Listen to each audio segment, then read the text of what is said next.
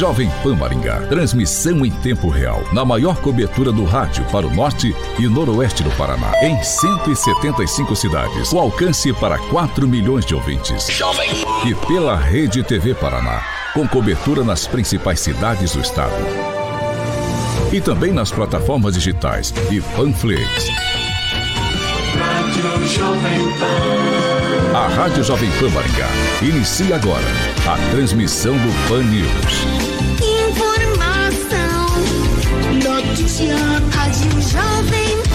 O jornalismo sério, com responsabilidade e isenção, na maior audiência do rádio. Os principais fatos e manchetes do Brasil e do mundo. Jornalismo com informação e opinião. Jovem No ar. Pan News. Oferecimento Angelone é para todos. Angelone por você. Blindex, Mel's Brushes, Oral Time e Sicredi.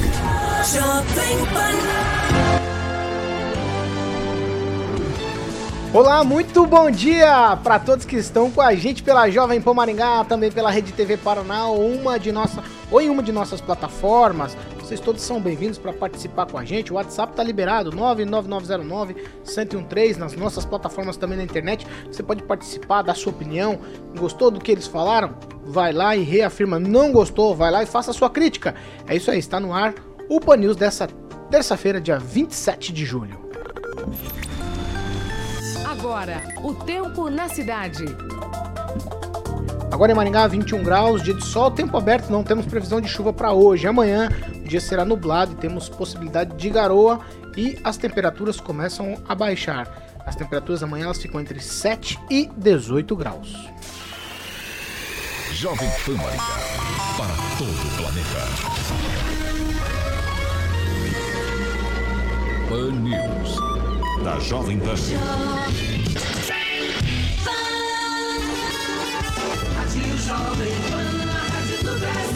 Agora, Jovem As manchetes de hoje no Pan News. Ministério da Saúde apontou irregularidade em contrato de aquisição de remédios firmados na gestão do líder do governo Ricardo Barros quando era ministro da Saúde. E ainda, o presidente Bolsonaro indica que fará corte de 2 bilhões em fundo eleitoral. Jovem Pan. Informação e prestação de serviços na maior audiência do rádio brasileiro.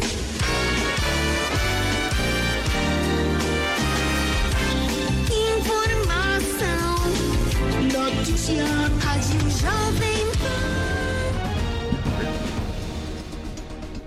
E você, quer participar com a gente? Nossas plataformas estão todas liberadas. Você pode fazer como a Cristina, o Sakai, o Ebenezer, o Adriano, o Carlos, o Arthur, o Silvio, o Sanches, o Wesley, o Vinícius, o Anderson, o Juliano, o Marcelo, o Robson e a Fernanda. Todos esses participando com a gente. E você também pode participar. Bom dia, Carioca. 7 horas e 3 minutos. Bom dia. Repita, Paulo. Tudo tranquilo? 7 e 3. Muito bom dia. Eu vou trazer um skate da Raíssa pro Luiz Neto. É? é? Aí ele vai vir mais ligeiro vai pra vir mais ligeiro, né, Luiz Netinho? Ah, ou a Isso prancha aí, de surf do, do Ítalo Ferreira. Isso, o Luiz Neto é sofista. Chamou é. ele de fadinha. É, a, a, o cabelo dele tá parecendo ondas hoje. O importante é que a fadinha é medalhista. As ondas, né? as ondas. idade. Vamos lá, cara. Ô, oh, Carioca, vamos falar. O mundo está mudando. O mundo precisa ser mais cooperativo. É essa a proposta do Cicred? É, Paulo, porque existe o consumismo e também o consumo consciente. Por isso, que existe fontes de energia renováveis e também existe a poluição. E existe o individualismo e a cooperação. Existe o desenvolvimento sustentável e também uma nova geração repensando em aqueles velhos hábitos, né? Então existem os bancos e também existem as cooperativas. Para tudo isso existe alternativa. E o Sicredi é alternativa para você, sua empresa e seu agronegócio. Sabe por quê? Porque o Sicredi alia as suas necessidades financeiras com a economia local a educação e o desenvolvimento das regiões em que atua. É com esses valores aí, Paulo, que o Cicred quer construir uma sociedade mais próspera. Que valores tem o seu dinheiro? Escolha Cicred União Paraná São Paulo, onde o dinheiro rende um mundo melhor. 7 horas e 5 minutos. Repita. 7 e 5. Bom dia, Divaldo Magro. Bom dia, rapaziada. Bom dia, Paulo. Direto de Curitiba, blog do tupan.com.br, as informações do Paraná. Fernando Tupan, muito bom dia. Caetano e aqui em Curitiba o frio vai chegar apenas amanhã. vocês não vão ter chuva hoje, mas aqui a partir da uma da tarde pode chover bastante e nós estamos precisando de chuva. E bom dia a todos os nossos ouvintes que nos acompanham aqui, ou pelas redes sociais, ou pela televisão. Agnaldo Vieira, bom dia. Muito bom dia, uma excelente terça a todos. Bom dia, Luiz Neto. Bom dia, Paulo. Bom dia a todos os nossos telespectadores e ouvintes. Uma excelente terça-feira a todos e espero que todos estejam preparados para o frio de amanhã. Bom dia, Ângelo Rigon. Bom dia, bom dia a todos. Com a gente novamente, o nosso ouvinte, Kim Rafael. Kim, muito bom dia. Bom dia, Paulo. Bom dia, Carioca. Bom dia, bancada. Bom dia aos ouvintes e telespectadores do programa. E lembrando que Flamengo 5 a 1 contra São Paulo. É agora, agora o Renato que... Gaúcho vai dar muita alegria para os flamenguistas. Só o torcedor mais novo que eu já conheci do Flamengo, Kim Rafael. É? Desde 2018. É, os outros têm acima de 70. Ah, você não falou isso não. Tô louco, velho. Tá bom, então. 7-6. Vamos pro próximo bom, ouvinte. Vamos pro assunto ouvinte. Vamos, vamos falar sério aqui, ó. É... Afinal, o prefeito Ulisses Maia tem ou não responsabilidade com a demora nas obras do Hospital da Criança aqui em Maringá? Será que estão atrasando aquela obra? Por qual motivo? É... Se não tem responsabilidade agora, depois não pode arrogar para si como uma obra que foi realizada por ele. Então todas essas questões vieram ontem aí os nossos ouvintes. Eu destaquei aqui a participação do nosso ouvinte cativo, Agnaldo Vieira, Silvio Maia. Ele, Maio. Ele disse o seguinte: o Ulisses Maia recusou receber uma unidade da Rede Amor, antigo Hospital do Câncer de Barretos. Eu participei da reunião em outubro de 2018. Ele poderia ter recusado o Hospital da Criança, sim. Foram nos mesmos moldes, será? Né? Ah, então foi tinha, a, tinha a, a, a, part, a participação. Não, tinha que ver se eram nos mesmos moldes, que como dissemos aqui ontem, né, pelo menos o Hospital da Criança no papel, era verba do governo federal, terreno era do governo federal, verbas também da, do governo do estado e da ONG. Então, né, não tinha como falar não. Se fosse nesses moldes o do Hospital do Câncer é, de Barretos, eu acho que não teria sido. É, não me recordo dessa, dessa, dessa participação, dessa oferta, não. Mas possivelmente não seja dos mesmos moldes, né? Mas é aquilo que eu comentei, temos que brigar para que seja finalizada a obra do Hospital da Criança, porque cada minuto né, que aquela obra não é terminada, não é efetivada, alguma criança pode estar morrendo. Edivaldo, o pessoal falou muito lá da, do seu, da sua participação, quando você disse, ah, parece até que tem um, um modus operandi aí no atraso. Eles estão. Tem, tem método no atraso? Mas essa é a impressão que nos deixa, né, Paulo? Porque a, a obra vem com seguidas promessas de ser concluídas. Basta você só ouvir as falas do gestor público, você vai observar que não foram uma, mas pelo menos três ou quatro é, datas ou prazos fixado, fixados para a conclusão da obra. E deixa essa sensação, sim, levanta a suspeita de que a obra esteja sendo é, propositalmente arrastada para coincidir talvez com as eleições do ano que vem, o que seria lamentável. É, ontem eu disse e continuo refilmando que o prefeito recebeu a obra meio de verticalmente, né, de cima para baixo, sem muita margem, para recusá-la. Bom, mas a partir do momento que a obra se instalou e iniciou, ele é responsável, responsável sim para cuidar, para fazer com que ela ande, entender por que não anda também. Uh, ontem, inclusive, Está no portal da transparência lá, um, um empenho de 2 milhões e poucos para pagar a energia elétrica da Copel. É, uma contratação direta, uma vez que entra órgãos públicos, é desnecessário, nesse caso específico, a, a licitação. Então, é um ato absolutamente ilegal. Mas é lamentável, viu, Paulo, que essa obra esteja lá, quietinha já, e ninguém mais se importa muito, não se fala com ela. Se falou agora recentemente de ativá-la como hospital, uma coisa, né? Até porque não tem estrutura pronta, nada lá. É, eu, eu, eu, eu, suspeito disso sim, Paulo. Pelo andar da carruagem, é, é de supor que Ela só vai estar pronta lá no auge da campanha, em algum momento da campanha, e com aquela pompa e circunstância que caracteriza esse tipo de, de evento, né? Para gerar aqueles ativos políticos, a gente sabe bem como isso funciona.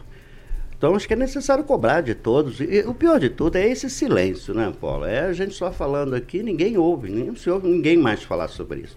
Aquela coisa que a gente chama aí de sociedade civil organizada não se manifesta, a gente não vê vereadores, a gente não vê deputados falando a respeito disso. É como se aquela obra não existisse, né? E ela é de uma grandiosidade, de uma importância, diga-se isso também, fundamental, né? São mais de 100 municípios serão beneficiados com essa obra, seja só, não só para crianças, né? Mas assim, quando a gente atende uma criança com problema, a gente atende a família. A gente tira essa família que precisa se deslocar para Curitiba num, numa viagem né, de turismo da dor, tema aqui de reportagem que eu fiz em 1984, muito, né, que as pessoas se deslocam para outra cidade para tratar de doença. Mas vamos aguardar, né, Paulo? Eu acho que a partir desse estágio que a gente deu aqui, aí as pessoas que estão nos ouvindo devem começar a pressionar e muito seriamente é, o gestor municipal para que essa obra se finde, acabe e não vire obra de igreja, né? Normalmente a igreja nunca acaba, né, Paulo? Ô Luiz Neto, eu tenho uma curiosidade para perguntar para você. Ó, pelo que vocês estão me dizendo aqui desde ontem, essa obra tem um quê de política, veio de cima para baixo, indicação política. O Ulisses aceitou porque poderia atrapalhá-lo na política, na reeleição. É o que, é o que vocês deixaram nas entrelinhas aqui para mim. Não, eu não disse isso. Inclusive. Falei você, falei vocês, a bancada. Ah, é, mas então, escuta, então escuta Beleza, a primeira vou, vou pergunta. Aguardar. Tá? Isso, vamos lá. Aí, vai terminar por conta de política também. No final das contas, essas obras, todas elas só têm cunho político ou estão pensando nas pessoas? Paulo, é, com sinceridade, como, como foi dito ontem, né, cabe a todo gestor aceitar ou não uma obra né, para o município, é, é, enfim. Então, a obra do Hospital da Criança ela foi aceita porque viram um, um potencial resultado positivo para Maringá. A gente não pode falar, Paulo, que toda obra que é trazida por um deputado ou é, por alguma liderança é única responsabilidade dele, é de várias pessoas. É do gestor municipal que aceita, é do próprio ministério é, responsável, no caso o Ministério da Saúde, né, que liberou também, ajudou nesse recurso. Então, é uma série de situações que levaram essa obra a acontecer. O que eu penso sobre isso? Independente de quem trouxe o recurso, se a obra está parada ou não, a população quer vê-la pronta. Então, é, ela tem que ser terminada o mais rápido possível. Já foi feito empenho, o governo do estado já deu a sua participação, o governo federal. Então é necessário que essa obra ela seja concluída. E a gente sabe, né, quem viu de perto, ontem até debati com um colega aqui em relação a, aos atendimentos. É um polo muito grande para atender somente Paraná. Esse hospital tem que ser aberto para o Brasil para que pessoas de todo o Brasil venham ser atendidas aqui na nossa cidade. E ele tem essa importância pelo porte dele. Quem já entrou lá dentro sabe, é, você chega a cansar de tanto andar de tão grande que é aquela estrutura. Então é algo que eu acredito que se for é, é, aberto, colocado em prática, com bom atendimento, vai, Maringá vai se tornar uma referência em saúde para todo o país. Eu torço para que essa obra seja concluída o mais rápido possível e eu não vejo é, é, essa visão de que tudo é feito nessa linha, mas é tudo é aproveitado pela classe política nessa linha. Então, é, não. não. eu tô falando sério. É. Ah, tem gente que tira vantagem de tudo, infelizmente, mas isso a gente não pode generalizar. Né? Tem coisas que trazem resultado positivo para a cidade, mas tem gente que utiliza. Eu espero que essa obra, quando pronta, não seja utilizada como palanque eleitoreiro, falando, olha, eu fiz, eu aconteci, eu, eu, que a gente sabe que isso aí não é responsabilidade de uma única pessoa, é responsabilidade de todo um coletivo. E caso dê errado, esse coletivo também tem que ser responsabilizado. Só para lembrar, você está dois anos atrasada a obra já, pelo que foi dito lá no início. Fernando Tupan, você concorda com o que o Luiz Neto falou de obra pública? Eu não concordo, não. O, o gestor que prometeu entregar a obra em tempo recorde foi a, a ex-governadora Cida Borghetti, com apoio do nosso querido deputado federal Ricardo Barros, que na época era secretário da Saúde. Então a responsabilidade tinha que ter. Se você vai promete uma coisa e não tem verba, então alguma coisa está errada. Na verdade, a, todos nós somos, de certa forma, enganados, porque pelo que tudo indica, não havia no orçamento do Paraná ou mesmo no orçamento federal recursos destinados para esse hospital da criança. Eu ainda defendo, se existisse um desejo grande do, do deputado federal Ricardo Barros em entregar o hospital, ele poderia ter é, destinado as verbas parlamentares para finalizar esse, esse projeto, mas a gente sabe que ele destinou para várias prefeituras do interior do Paraná para garantir a eleição no ano que vem. Rigon, vamos para o melhor dos mundos. Esse hospital fica pronto na semana que vem, né? Tem como tocar? Esse é o grande problema. A questão não é, ah, o cara vai pagar, ficar responsável quando terminar. Não. É quando começar a funcionar, se começar a funcionar, coisa que eu não acredito. A gente tem que lembrar que essa obra é de 128 milhões de reais, dinheiro do SUS, do Ricardo Barros, quando era ministro, só que não deu tempo de fazer toda. iniciar, começar e tal. Aí ficou aquele restinho, que o Luiz Neto sempre defende o, o Bovo aqui, ficou aquele restinho de dinheiro do, da, da Cida Borghetti, que ela disse que deixou no orçamento para o Ratinho pagar, para repassar. E o, o, o, secretário Beto Preto falou pessoalmente bem, não, a gente não tem, a gente não tem esse dinheiro para repassar. Então não é questão política que está segurando a obra, não.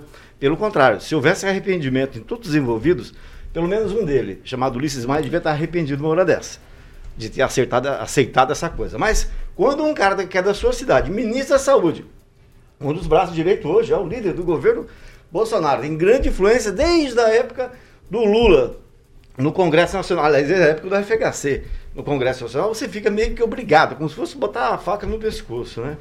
Agora, não é só o prefeito que tem culpa. Quem tem culpa também é a Procuradoria Geral, a PROGE, Procuradoria Jurídica do, do município. Porque bastava pesquisar na internet que a empresa, que a ONG, não tinha idoneidade. Ah, e eles não fizeram isso. Pelo contrário, o, o parecer da, da PROGE foi falando que era a melhor coisa do mundo, que não tinha problema nenhum. Mas bastava jogar na internet, você ia ver, por exemplo, entre outras coisas, que a Organização Mundial da Família, que funciona em Curitiba, ela tem um, um processo em Santa Catarina da mesma situação de Maringá. Foi avisado, olha, eles têm problemas de entrega, não entrega, só para a prefeitura. Foi avisado isso um monte de vezes.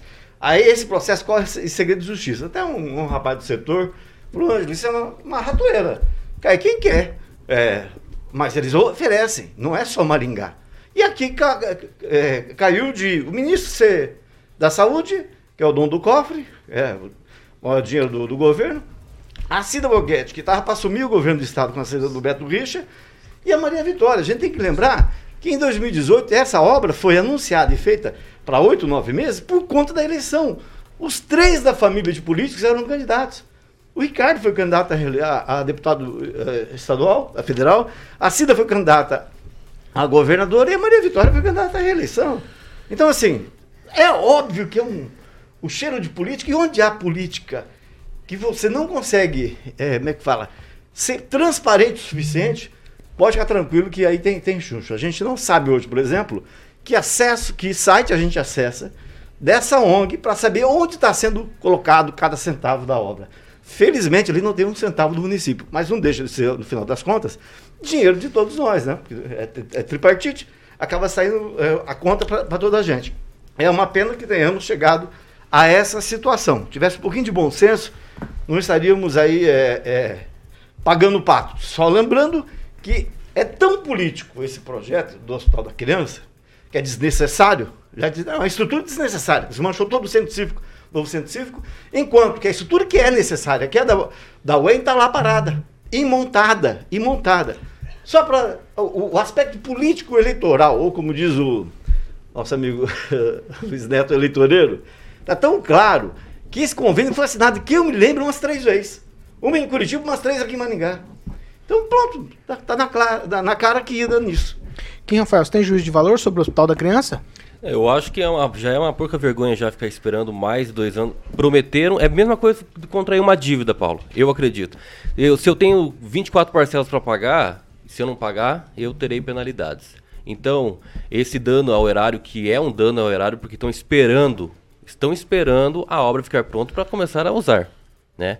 E essa promessa política, é, ah, não, não deu tempo de terminar por conta aí da, do mandato que não, não deu certo, não sei o quê, e agora a reeleição, e, enfim, todo o populismo ex existente dentro né, desse, desse contexto da, da construção em si, para deixar pronta, eu acho que, na minha opinião, o erário quem vai sofrer com isso, e já está sofrendo pela espera desses quatro anos aí, tá? E eu acho que, é que nem eu falei, da, da, dívida. Eu contraí uma dívida, eu tenho penalidades por isso e eles também têm que ter penalidades por conta disso. Inclusive, eu acho que deve ter uma reforma, deve existir uma reforma política nesse contexto. É, prometeu? Cumpra. Luiz, eu vou te dar uma parte para você. Ficou alvoroçado. Peraí, peraí, peraí, peraí. Vou fazer a pergunta. Você claro. usou, você tava. Não Sim. saiu voz, mas você usou o termo assim.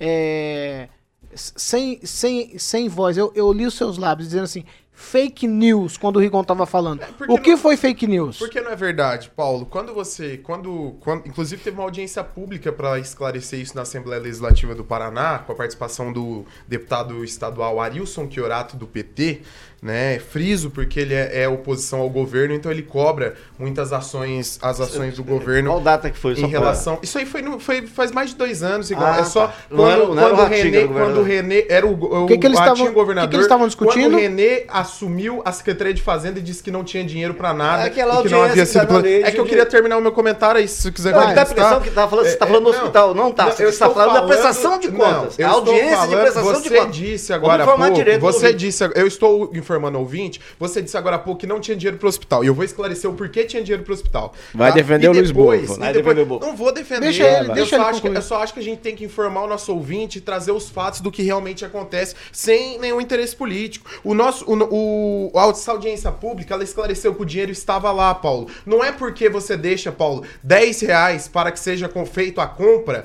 que é, os, os 2 reais, por exemplo, para comprar o ovo está lá, e falar, não, você só deixou 10 reais, sendo que os 2 reais para o ovo está lá, o dinheiro estava lá. E só que eu queria lembrar também, o Rigon falou da UEM, eu queria lembrar dos recursos que foram contingenciados no começo do governo, quando foi dito que não tinha saúde financeira, mesmo com 6 bilhões superávit. Lá tinham 100 milhões de reais para a UEM, tinham 50 milhões para o hospital. Cadê esse dinheiro? É isso que eu estou questionando. Agora dizer, ó, não foi feito, não foi feito, não foi feito, vamos mostrar o que realmente aconteceu para que determinadas coisas não fossem feitas. Então é mais grave. Se tinha dinheiro e não foi executada a obra, você está introduzindo. Não, eu estou dizendo que os é recursos foram isso. contingenciados. É, é, fala do governador. Mas Edivaldo. o governador não mandou Fala do governador. Ele contingenciou os recursos da UEM. Isso aí, não, assim não, como não, inúmeros outros. Do do não, o dinheiro do Hospital da Criança já é um, Tem, já é um passo superado, já foi resolvido. Já, deixa eu esse problema. Mas o dinheiro estava lá. Eu estou falando sobre o dinheiro estar. Agora esse problema já foi resolvido. Agora eu estou falando da UEM, da nossa universidade, da nossa berço.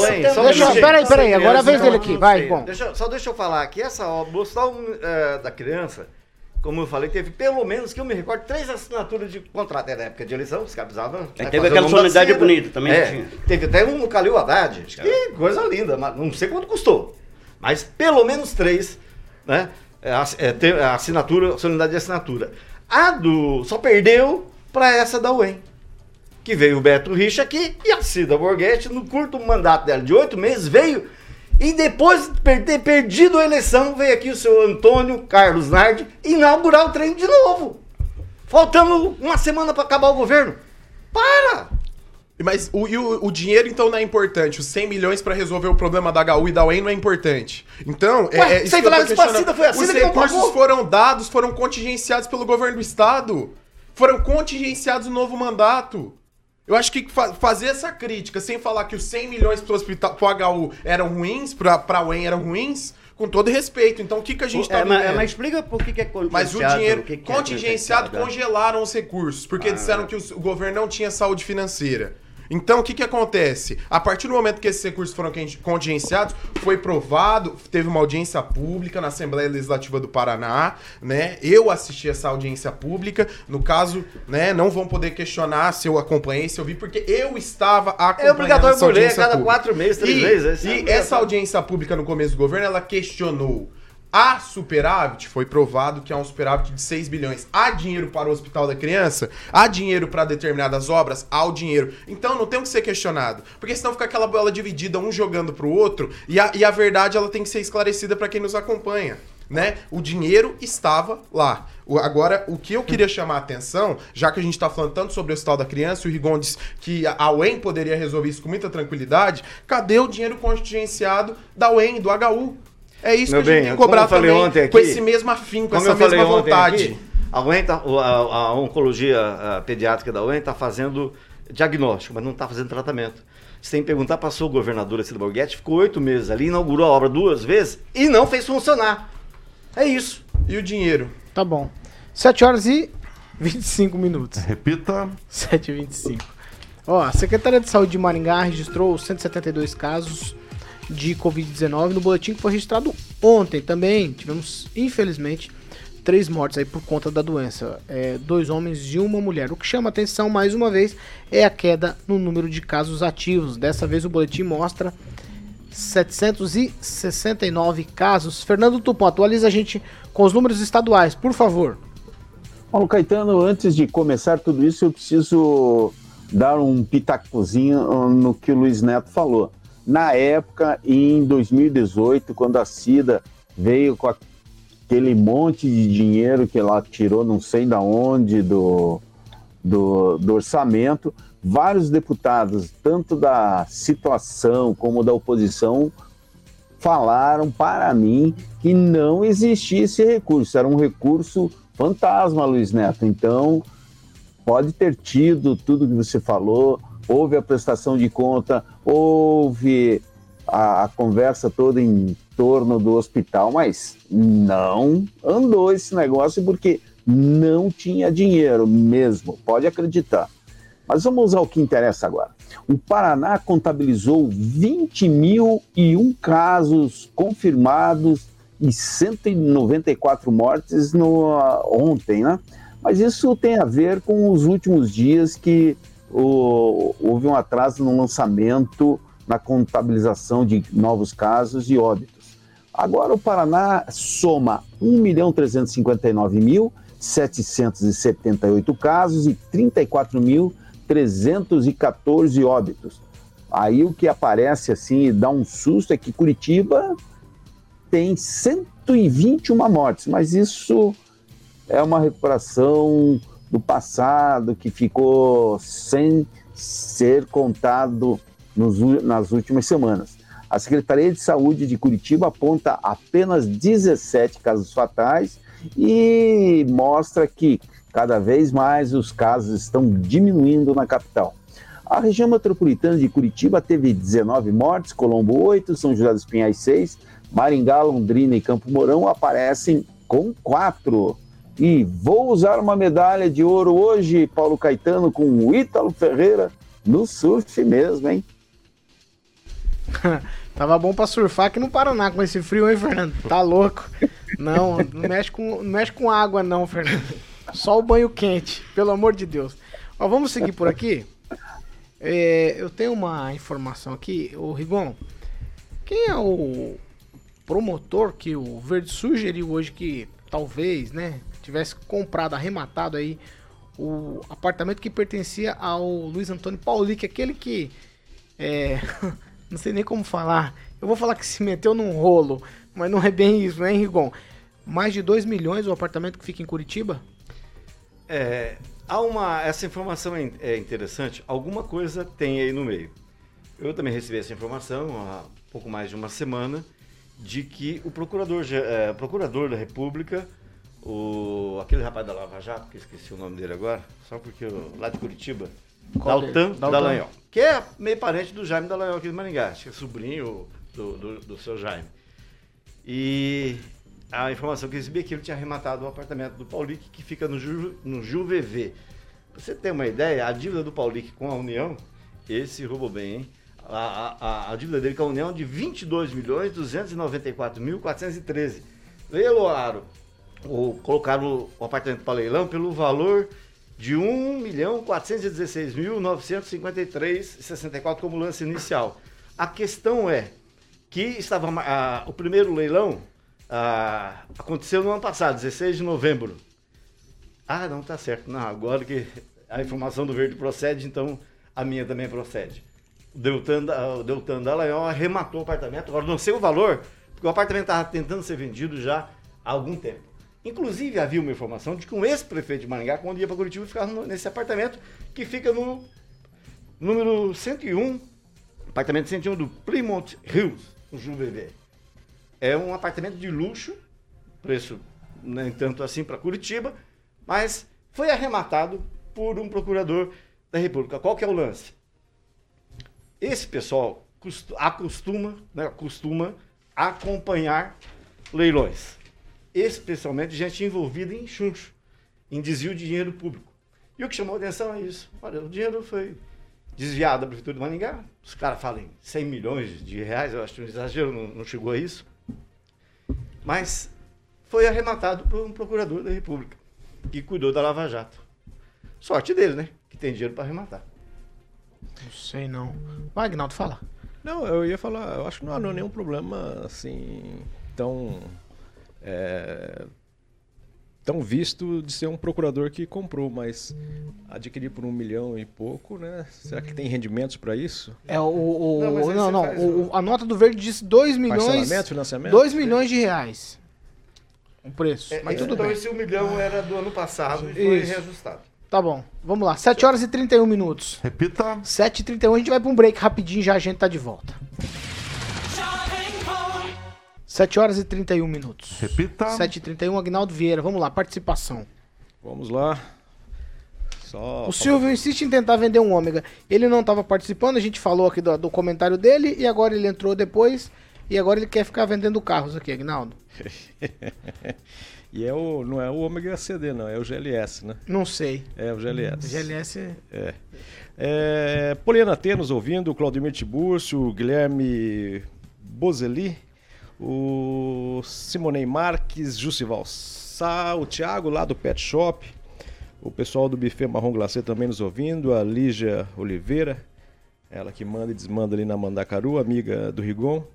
O Daniel Maier e o Ricardo Miglorini disse que ah, o NIC, o hospital que fica ali na Duarte Moleirinho, começou depois do Hospital da Criança e, segundo o Ricardo, vai terminar antes. É particular, né? Luiz Neto. O Guilherme Bocelli diz o seguinte: é, tá, é, que o cara comprou um imóvel é procurar pelo em ovo, né? Então essa é a opinião do, do, do Guilherme Bocelli. Eu apoio a opinião dele. É, livre mercado aí, tem financiamento. É, né? tá certo. É, tem- é, tem- tá imposto de renda prova quem tem rendimentos ou não. Então. A minha preocupação não era essa, era a facilidade que um promotor tem, qualquer membro do Ministério Público, de saber quando as coisas vão a leilão. Mas acontece Informação que privilegiada. Isso- não, mas isso tudo é, tem publicidade. É. Só que a gente fica sabendo só depois que acontece. Então, sei, caso, caso haja alguma irregularidade, acho que o Ministério Público está aí, ainda mais, e, e também outros, outros órgãos O próprio Ministério Público, né? A gente Não, já falou é isso. investigar- É o- é- investigar. vai investigar ele mesmo, Luiz? Ah, Paulo, para, também não é Paulo, assim, não. Esse é o Ah. papel do. Se, se, se não. Se Falamos não o se há STF coisa errada, investigando que ele mesmo, é a mesma coisa. Que denunciem. É, É essa, essa, essa é a lógica, né? Se Tinha algo que ter- errado, denunciem. Eu entendo assim, não tô dizendo que tem irregularidade alguma nesse negócio, mas tinham que ter algumas travas, ó. Gente de, de- determinadas funções não podem fazer determinadas coisas.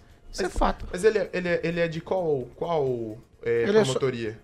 Tem que ser visto isso. Ele é do MPF, ele é procurador do, Tá, da mas- República. não, beleza. Trabalhou na mas Lava ele é- Jato. é- pro- Procuradoria, perdão, ele é de qual procuradoria? Então tem que ser, ser visto isso. Da né? República. Ah, não entendi, Luiz. que você- é, Vai, tem ô que- Kim, você tem participação aí? Eu queria destacar 30 aqui segundos. um comentário do Edu Vincentim. Ulisses Maia tem responsabilidade sim. Como é que é como, como que é uma pessoa vai fazer algo no meu quintal sem meu consentimento sobre o hospital da criança? É, eu também acho. Eu também acho. Apesar de não ser. Eu, eu queria registrar uma falta aqui do Silvio Maia, que faz 15 tempo que segundos. não, não, É, não, ele tá participando agora, ele quer, agora ele quer saber, tá? agora ele quer saber o que foi falar dele. Volta o programa, volta o programa, volta o programa, aí você vai perceber que a gente falou sim do seu comentário, Silvio. Você tá desatento hoje, hein? Tá pensando só em vender moto. Vamos lá, quanto tempo? Alexandre Mota. Estamos de volta. É isso aí. 7 horas e 34 minutos. Repita. 7h34, estamos de volta para quem nos acompanha pela Jovem Pan Maringá e também pela Rede TV Paraná. Vamos direto aqui ao assunto que não quer calar. A gente tem falado disso todos os dias aqui. A Ação Panela Cheia ela continua aqui na Jovem Pan. Você pode participar com a gente. Hoje, a gente é, vai trazer para você aqui o depoimento da Evelyn Conte. Ela é fonoaudióloga voluntária na Associação ECD.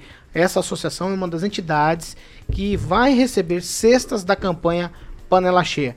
Vamos acompanhar o que disse a fonoaudióloga Evelyn Conte sobre esses projetos aí que ajudam pessoas em situação de dificuldade. Nós arrecadamos alimentos e com esses alimentos são feitos cestas básicas para pessoas que é, abaixo da linha da pobreza. Com a, com a pandemia se aumentou essa demanda de procura por cestas básicas. Então a gente consegue alcançar uma maior quantidade de famílias carentes. Chegou a história de uma mãe que ela estava separada do marido, estava é, em cárcere privado, estava com um filho pequeno e tinha saído de casa e, e não tinha nada para comer. E ela nos procurou em busca dessa cesta básica. Porque nós atendemos também entidades, né? É, de pessoas que precisam. A ECD faz esse trabalho também. É, tem ponto aqui em Maringá e a ECD mesmo ela é em Arapongas, a sede da ECD. É aecd.org.br.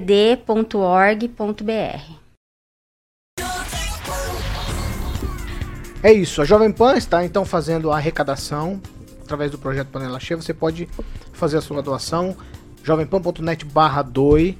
Aí, essa, a, o que, que, é que está acontecendo? Só para prestar conta para você já, ouvinte, telespectador que nos acompanha.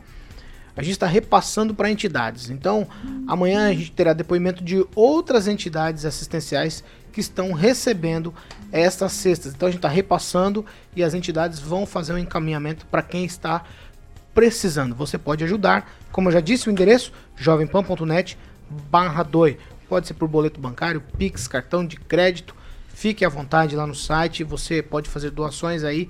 Fica anônimo se quiser, ou se quiser se identificar, fique bastante à vontade. jovempan.net barra doi é o endereço eletrônico da solidariedade.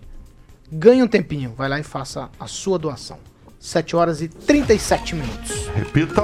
7 e 37.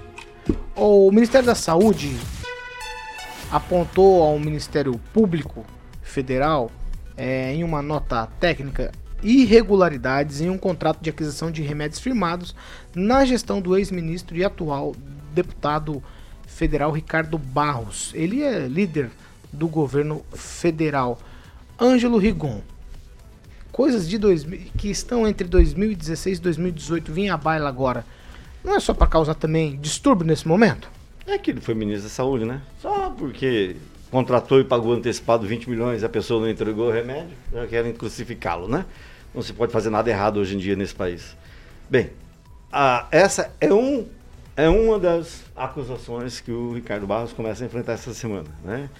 É, ontem a, a Globo News deu à noite a informação de que o próprio Ministério da Saúde disse que houve irregularidades está sendo processado ele e o dono da Global, que é o mesmo dono da Precisa Medicamentos, aquela, né?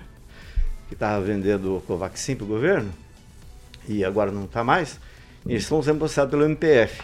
Mas agora, com, com essa, esse apontamento feito pelo próprio Ministério da Saúde, a área jurídica, isso é, só complica a situação do, do Ricardo Barros. Diminui a chance dele justificar qualquer coisa. Porque até agora ele nega tudo, né? Mas uma coisa tem a ver com a outra? Não tem, não. Mas como não? Não, só tô te perguntando. São coisas é distintas. É o mesmo dono. Vamos explicar certinho. É, me explica ah, então, vamos... para eu entender. É, o... o, dono da Global, a, o Ricardo Barros, enquanto ministro da Saúde, ele autorizou o pagamento antecipado de 20 milhões de reais à empresa Global para comprar medicamentos para doenças raras. Descobriu-se isso e recuou-se nisso. Repetiu-se agora na Covaxin o mesmo esquema, com a Precisa, que é do mesmo dono da Global. Deu para entender? Só que antes o Ricardo era ministro e agora ele é líder do governo e foi o governo, inclusive o presidente que ligou lá para a Índia, para aquelas coisas, não precisa nem falar. Mas esse é o problema, esse é um problema. A outra informação é o que está na CPI, que vai retomar, marcou dia 12 com ele agora, e vai retomar, inclusive com a informação de que o Roberto Dias, o ex-Coapar, participava e despachava do apartamento funcional, do imóvel funcional do deputado Ricardo Barros. Eu, o cara do. Esse, para quem não lembra, o Roberto Dias, é o do um dólar por, por, por dose. É o que saiu preso, né? É, não, não. Ah, ele foi preso, não? Não, foi ele, foi, foi na CPI. Foi ele? Ele saiu preso. Ah, Ficou, não, não ficou nenhum É dia é preso. gente. Luiz, você entendeu? Luiz Neto, você entendeu? Entendi, Paulo. Não tem. Não, é, não adianta a gente ficar falando aqui. Não né? adianta ficar falando Não, sim. Eu tô só Vai. externando Ah, aqui tá. minha Achei que você ia justificar pra não falar. Não, eu quero externar minha indignação e se, se, se puder dizer, não adianta ficar batendo na mesma tecla, sendo que os argumentos é sempre o mesmo, de condenação antes de então mesmo ouvir o deputado Ricardo Barros, assim como todos, Edivaldo, você que é um cara é, democrático, acredita que todos têm que ter o, o seu direito de, de fala, então acredito que o deputado ele não pode ser tratado como alguém diferente. Ele tem que ter o direito de fala dele e, claro, de esclarecimento, né? Fazer acusações é, reins- reinseridamente aí, sem qualquer tipo de prova, sem qualquer tipo. Ao mesmo. O, o- não digo é, o depoimento do deputado, mas a fala, a justificativa dessas acusações que eles estão. que ele está sofrendo. Eu gostaria de abrir aspas para uma fala do Tá pre- pré-agendado mais ou menos pro dia 12, Eu gostaria- próximo mês. eu gostaria a de- fala do deputado federal Ricardo Barros. Graças a. Deus, né, Paulo? Nós estamos há um mês falando sobre isso.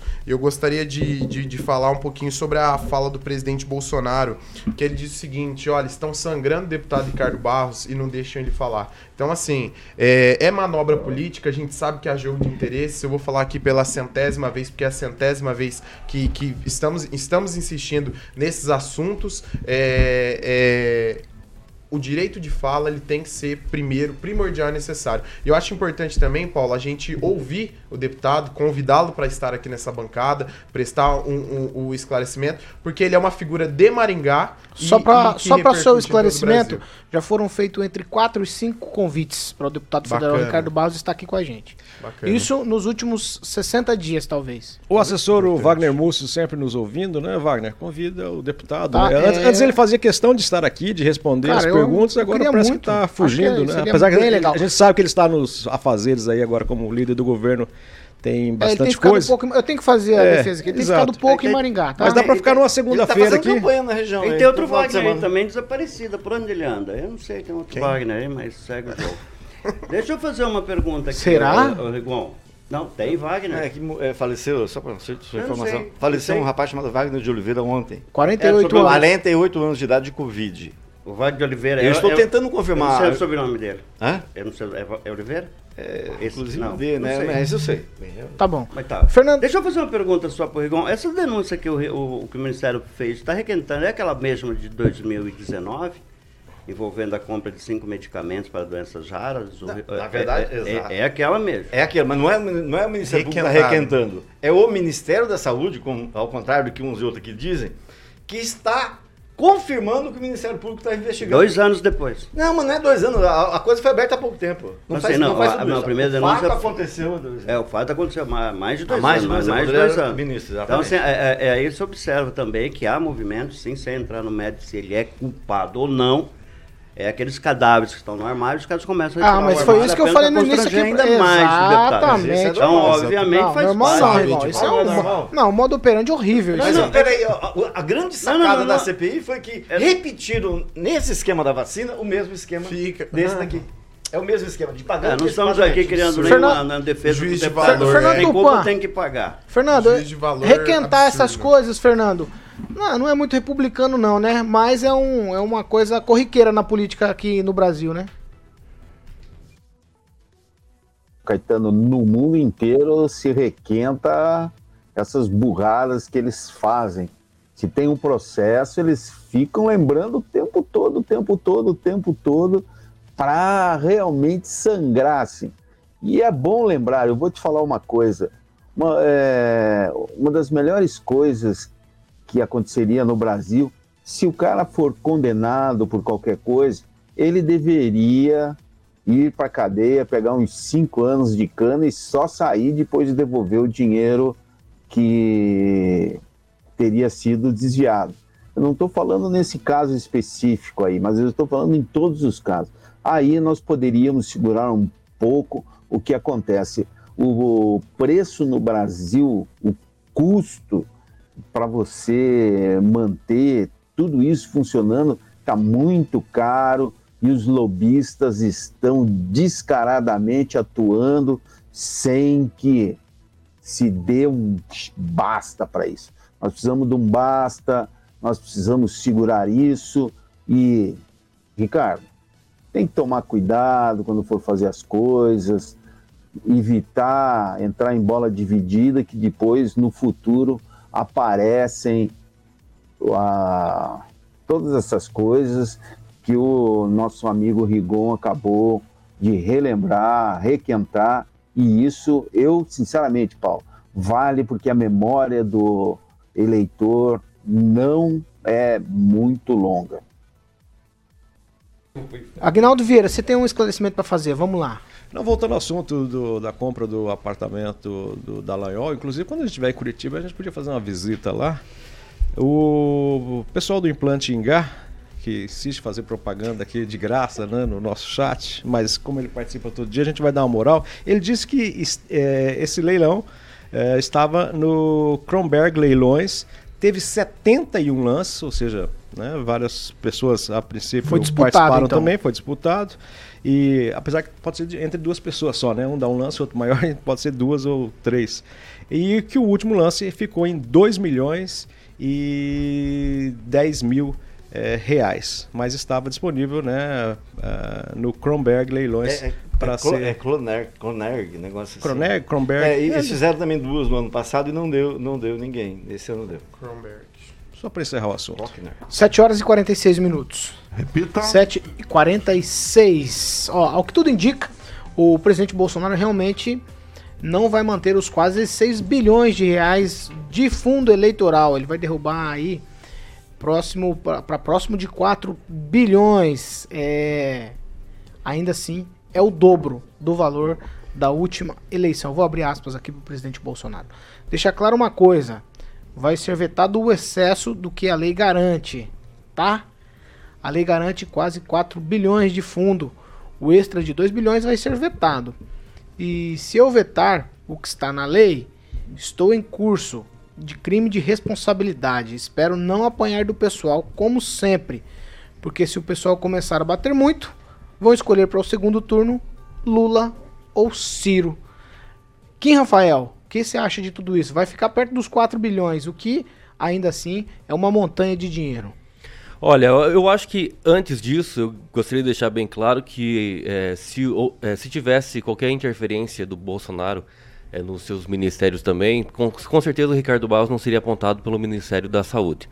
Segundo, pela questão do, do mensalão moderno, podemos dizer assim, né? Porque, convenhamos, né? Fundão eleitoral é um mensalão moderno.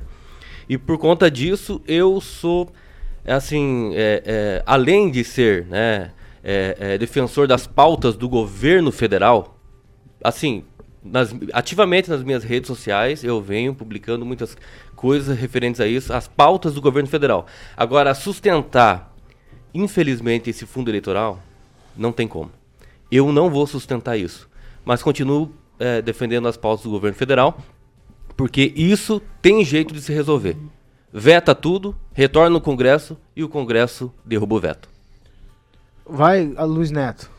Fungou, fungou, Achei que você queria falar. Não, mas eu posso falar então sempre, vai. Paulo. Em relação a esse fundo eleitoral, Paulo, a gente sabe que a governabilidade ela depende não somente de um grupo específico, mas de todo o Congresso Nacional, de todos os parlamentares.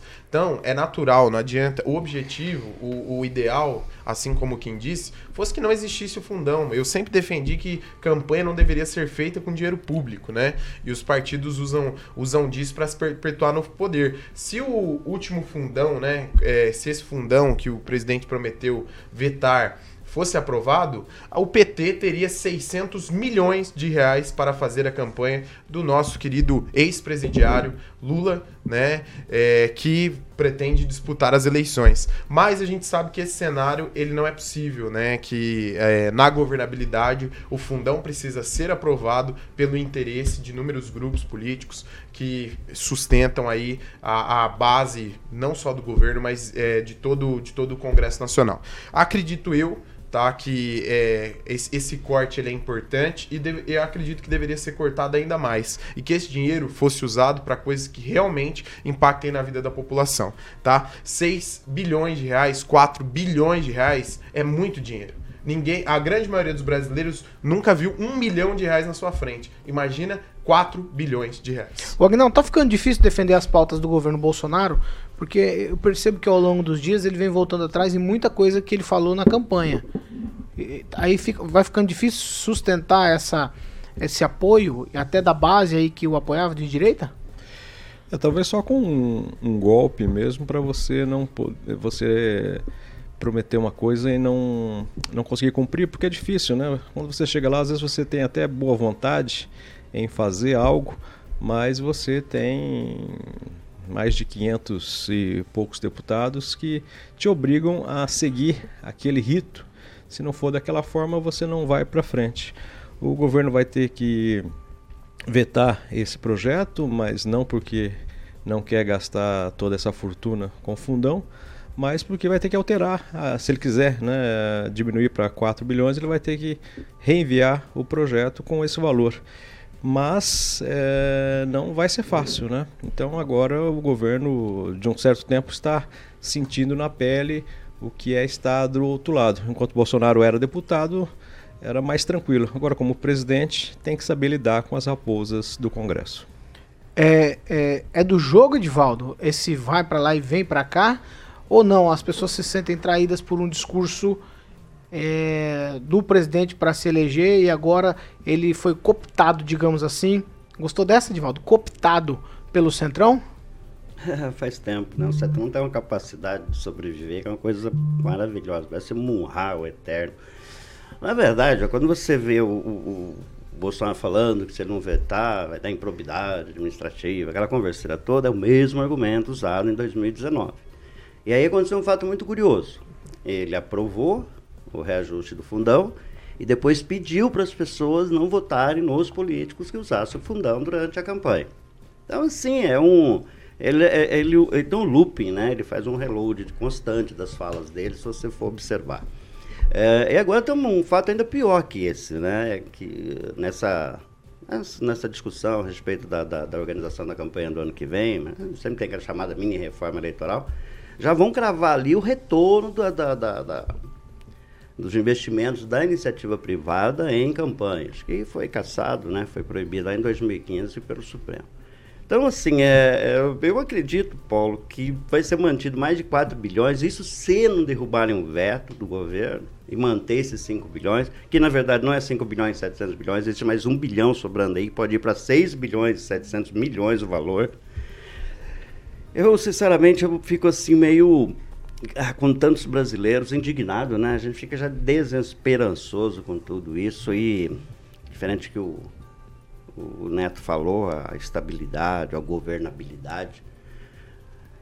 É, se isso tem que ser, ser irrigado com tanto dinheiro do cidadão, né, com o meu dinheiro, com o dinheiro de todos nós, a gente tem que rever a governabilidade, né? Porque se o cimento da governabilidade é o meu suor, é o meu trabalho, é a falta da comida na, na mesa do trabalhador, é o desemprego, a gente tem que rever esse conceito de governabilidade e até mesmo democracia nesse ambiente perverso de gastos cada vez maiores, né, Paulo? Então é, é, é, lamentável que nós temos um Congresso e um, um, um, governo. Tem que ter o fundão, tem que ter, mas você não dá de, de, dois para seis e nem de dois para quatro.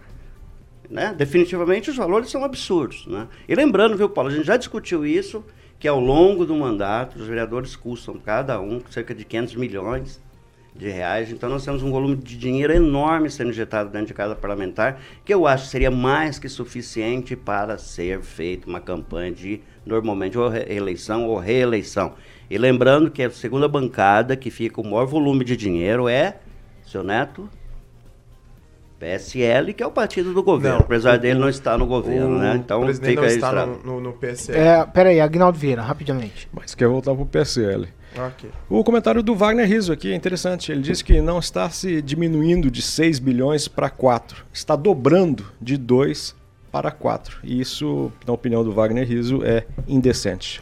Perfeito aí. Luiz, vai. rapidamente, vai. Não, só, só queria, queria saber também a opinião do, do Kim sobre isso. Quando a gente fala em, su, em tirar o suor do trabalhador, né, sobre a fome e a miséria, a gente Mas tem que quando lembrar, Lula... A gente tem que lembrar dos 500 bilhões de reais que financiaram obras de inúmeros regimes aí em todo o Brasil e regimes totalmente totalitários, ditatoriais, ditatoriais inclusive na Nova Guiné. Então, assim, já foi para Nova Guiné? Nenhum. A maioria dos brasileiros não vai poder. Nós não estamos em aula de geografia, Edvaldo, nós estamos falando de dinheiro. Não é só nós estamos falando de dinheiro público. Cara, deixa eu terminar. falando de dinheiro público. Pega o seu celular, celular, dá um Google. Nós estamos falando de dinheiro público. O dinheiro nosso está sendo pago para regimes totalitários. Tá a presidência lá 30, 40 anos do poder e pessoas deixa, que se dizem. Como, aqui eu já ouvi, Paulo, que Cuba é um país democrático. Então, né, é, vamos abrir Só as fronteiras para quem quiser ficar e quem quiser sair. Aí é, é um regime democrático. Ele quer saber, esvaziar um país. Tudo isso para saber a opinião do Kim Rafael. É, Olha, eu quero vai, saber Kim. a opinião dele. Olha, o que os outros governos fizeram é estarrecedor, né? Ainda bem que não fiz parte no voto nisso, mas estou pagando a conta até agora. Muitos empréstimos realizados pelo BNDES, que financia a ditadura cubana, por exemplo, não precisa ir lá na Guiné, vamos aqui na, na América do Sul mesmo, é, que financiou a ditadura cubana naquele porto, por exemplo, que hoje é um, um, uma das formas do, do, governo cubano de ficar é, é, cada vez mais estruturado dentro da sua ditadura, por, por conta disso. É, agora, entrando na governabilidade é, da existência, por exemplo, do Centrão ou não, enfim, que o governo Bolsonaro tem que fazer aliança, eu defendo sim, porque o Centrão, é, o que é usado bastante, né, de forma pejorativa essa palavra, antes de 2018 era um, hoje é outro. Por quê? Mudou 48% do Congresso Nacional. E isso incluindo o Centrão. Dentro do Centrão, por exemplo, tem as bancadas temáticas, que é a, a, a, a bancada é, rural, bancada da bala, bancada evangélica. Tudo isso é pauta do governo Bolsonaro também. Então, apesar de ter falado, do, por exemplo, do fundão, que é, é, insustentável, eu não concordo com isso, até mesmo como eleitor, eu não concordo com isso. É, a articulação que está se é, é, fazendo com o governo federal, ela é necessária, porque você tem hoje, nesse sistema presidencialista, né? Tá, convenhamos, né? Ainda, ainda discordo disso. Mas nesse sistema nós temos duas formas de fazer é, é governança é, a primeira é ou usar o petrolão e mensalão, ou o segundo, fazer aliança. E o Bolsonaro não está errado em, em fazer aliança com o Centrão. Vai, Rigon. É, é, ficar revoltado com a, o, é, dobrar, o, dobrar o fundo, né? Fundão, acho que é qualquer ser humano que tem a cabeça no lugar. Pega 2018 para cá, 17% de inflação. E o presidente me dá 100% dobra o valor do, do fundão. Ele poderia, se é o contrário do que ele fala, ele é especialista nisso, é, ele poderia sim vetar. Veta a LDO, ele que fez. E lá a LDO não fala em valor, fala em percentual. Então, a questão é que ele não pode vetar um pedaço, porque foi ele que fez. Ele, foi ele que encaminhou para. Por isso que ele tem que retornar para o Congresso. Então ele tinha, que, ele tinha que realmente vetar toda a LDO. Agora, quem que se elegeu falando que só ele não faria tomar lá da cá? Só ele que poderia abrir a caixa preta do BNDES. Só ele podia governar sem o centrão, a quem chamava de ladrão. Hoje, quem quer, daqui uns dias, né? Quem vai ser o chefe de gabinete dele? Então, quer dizer, ele que se prometeu, ele que se vendeu como super-homem, coisa que não é. Não fez nada do que prometeu. O que, o, o que foi, por exemplo, na área da economia, o que foi privatizado? Foi, foi o discurso que ele convenceu os não bolsonaristas, aqueles, além daqueles 15% que é, é quase fanático religioso, ele convenceu com proposta assim, nós, nós vamos fazer isso, liberalismo, pá, vamos privatizar. Ele vendeu essa ideia e não cumpriu. Ele não é nada diferente do senhor Lula e do PT. Não, tem muita diferença do Lula e do PT, com certeza. Primeiro, cadeia, na sua né? capacidade de não roubar. Né? Não, não, não estuprar o Brasil como os outros governos fizeram. Agora, a circunstância é, dele ter falado em 2018 para se eleger e tudo mais, eu acho que pela experiência ou a falta dela, realmente, é, como presidente da República, lá quando você senta na cadeira, eu tenho certeza que é diferente. Fala, cara, eu tenho que fazer, eu tenho que fazer aliança. Porque eu preciso, go eu, pre eu preciso, eu preciso governar. Não, não é que ele mentiu. Tá? Ele, fe ele fez a campanha baseada. Verdade, omitiu a verdade. Não, Pera, pera, pera, já tô me dizendo. o, Bolsona o Bolsonaro, o Bolsonaro, ele fez a campanha dele, tá? É, com a base que tinha na, naquele momento no Congresso Nacional. Eu vou repetir, 48% do Congresso Nacional foi, é, é, foi alterado. 52% foi reeleito apenas. Ou você faz aliança com a esquerda, que não é o, o que não é nada, não é realmente o curso é, e o andamento da carruagem do governo Bolsonaro, ou você faz aliança com o Centrão. Faz a, di- a aliança com a Não direita. Foi isso que ele vendeu. Ken. Claro que não, justamente Ele, por isso. campanha, porque antes de outra 2018, antes de 2018, não existia o centrão fisiológico. Pera, a eleição foi em 2018. Não, eu sei, mas isso aqui. Cara é obrigado a saber o que vai ser o resultado Da mesma forma como o presidente Bolsonaro foi eleito, também foi o centrão, também foi a esquerda, a direita, o Congresso Nacional. Então, para conseguir a governabilidade, é necessário sim fazer aliança. Se é por troca de cargos, que seja, é melhor do que Não, o dólar da cueca. Então, em vez de dar 17, é, 100% do povo fundão, ele podia dar 100% do salário mínimo pro resto do povo. Deixaria muita gente. Não, o sobre o fundão eu sou completamente contra. Olha só como é que tá o auxílio emergencial. Isso aí é uma sacanagem. Isso é uma sacanagem. 8 e 1. Não tem tempo pra mais nada. Ficou. ah, O ladrão lá que apanhou. Só que é pra amanhã, Tá, né? tá aqui, Aguinaldinho. Aí, vocês ficam falando de fundão aí. E ainda É. estão, ah, ainda não recuperaram o corpo da criança, não é isso? Não, ainda não, ainda não. Falta uma- É uma, uma criança só. Um menino de 8 anos ainda não encontraram. Infelizmente, né? Infelizmente. A gente tá encerrando, Aguinaldo. Tchau pra você. Um abraço, até amanhã. Tchau, Luiz Neto. Tchau, Paulo. Tchau, tchau. Cansou? Não, não. Ah, bom. Tchau, Edivaldo Magro. Tchau, tchau. Um, um- um bom dia especial lá pro Rafael da Secretaria de Mobilidade Urbana, lembrando que hoje é o Dia Nacional do Motociclista. E olha que não temos acidente nessa cidade. Parabéns, Silvio Maio. Tchau, Kim. Tchau, tchau e que tenhamos aí uma excelente terça-feira. Tchau, Ângelo. Tchau e um abraço ao seu Jaime da Leão, já que eu lembrei do sobrinho. É, você só não Um lembra de mim. Jaime. Quando fala do seu Jaime, você só não lembra de mim. Pô, Ah, é? Tá vendo como você é? Tchau, Fernando Tupan. Tchau, Paulo Caetano. Eu quero falar pro Rigon o seguinte: esse apartamento que o Dallagnol comprou foi uma pechincha. Aqui na frente da minha casa estão vendendo um apartamento há dois anos por 900 mil reais com 89 metros quadrados e aqui eles não conseguem. Ó, a gente tá encerrando. Carioca, fala pra mim. O que vem por aí? Hoje tá com tempo aqui? Vai. Eu, Aguinaldo, Aguinaldo Você é um cara- começa, você- você Aguinaldo é um cara gosta, né? bonito. É, queria que o, o Tupã pegasse uma fita daquela VHS que ele tem ali. É, aquilo é DVD, cara. Pega, não é uma, VHS. pega uma VHS, não é? VHS, né, Tupanzinho? É VHS. Aí, VHS, você não conhece, você não conhece. Puxa uma aí, Tupã, rapidinho aí atrás aí de você pra gente dar risada aqui. Olha, eu vou sacanear vocês aí que vocês não vão conhecer, hein? Você vai. Pega aí, Eu quero ver a hora que você vai me entregar pra encerrar. Aí você vai. é fantástico tá Olha aqui, esse filme é de 1937, 10 anos censurado. Muito bom. Freaks. Quem conhece? Aí, Aguinaldo, aí, Ângelo. Duvido que alguém conheça. Frix. É filme? Eu não sei, eu tava aqui. É uma banda, Fernando? É um filme? É um filme. É um filme de 1937, censurado nos Estados Unidos por 10 anos. Viu? O apartamento do Paulinho tem quase 400 metros, viu, Fernando? Só pra dar um toque. Eu disse que é uma pechincha. Ele tá concordando Ah, com uma- você. É, ele falou que o lado 900 é, é 92. É. acho. 89 metros, mas É. a diferença percentual dessa compração de metro foi. Então. É isso aí. Boa, Tupanzinho. Tchau. O que vem? Vai, Boa, Carol. Tupã. Ah, tá. Até mais. Homem de Preto, Men in Black e a nossa geração Mi do Aguinaldo, Legião Urbana, geração Coca-Cola.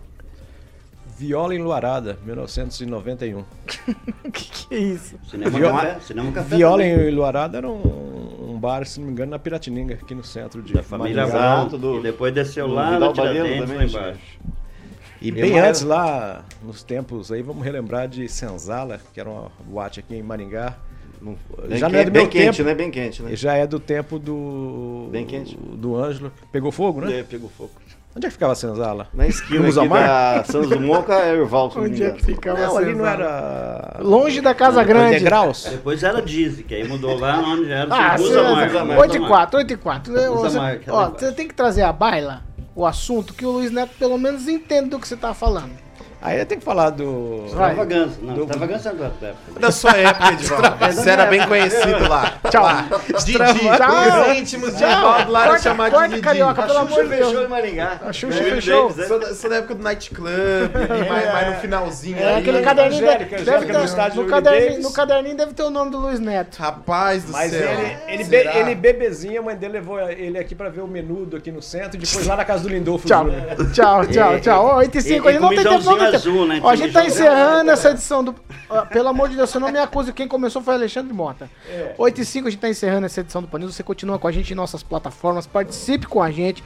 Todos os assuntos que a gente comenta aqui, a gente quer que você faça o seu comentário também. Ajude-nos a fazer o Panils todos os dias. Essa aqui é a Jovem Pan Maringá, a rádio que virou TV e tem cobertura e alcance para 4 milhões de ouvintes.